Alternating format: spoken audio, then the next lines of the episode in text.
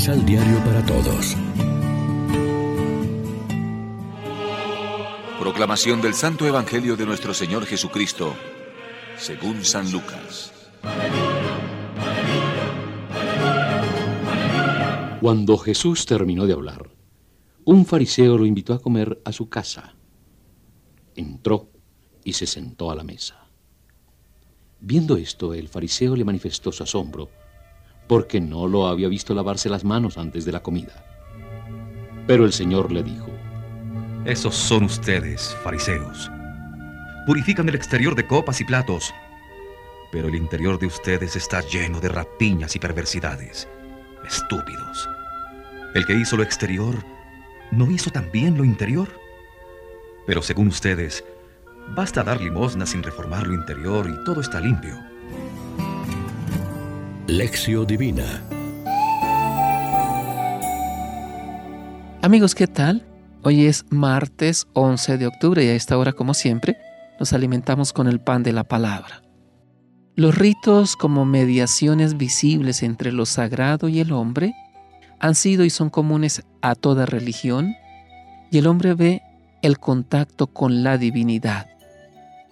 El peligro es absolutizar la mediación de los ritos que vienen así a ocupar el primer puesto en la esfera religiosa relegando el olvido, las actitudes personales del creyente. Eso hicieron los guías del pueblo judío en tiempos de Jesús.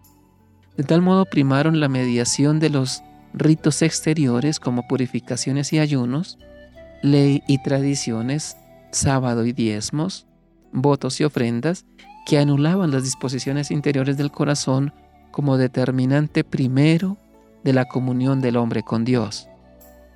La esencia del fariseísmo rabínico y del moralismo legalista es sustituir a Dios por la ley, reemplazando la adoración por el ritualismo.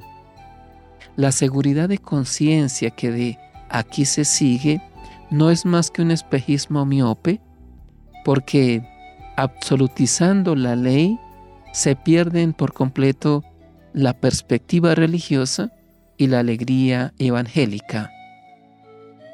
Para el cristiano, la ley no es un ente autónomo, un tirano prepotente que exige obediencia incondicional siempre y en todo lugar. Esa ley no libera ni salva al hombre.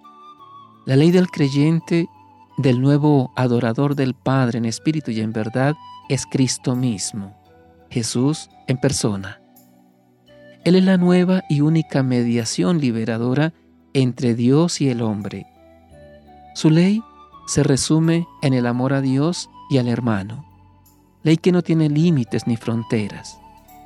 Por eso es el amor la plenitud de la ley y por eso es la fe que actúa por la caridad, la fe que nos salva. Reflexionemos.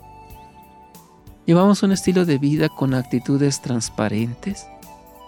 ¿Construimos comunidades donde se viva según el impulso novedoso del Espíritu Santo? Oremos juntos. Señor, en verdad filtramos el mosquito y nos tragamos el camello. Conviértenos a Cristo, nuestra ley y nuestro mediador, para que no sustituyamos el amor por el ritualismo porque amar es cumplir tu ley enteramente. Amén. María, Reina de los Apóstoles, ruega por nosotros.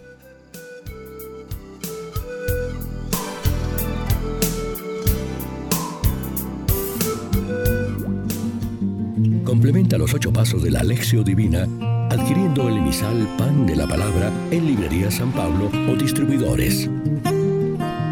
Más información www.sanpablo.co.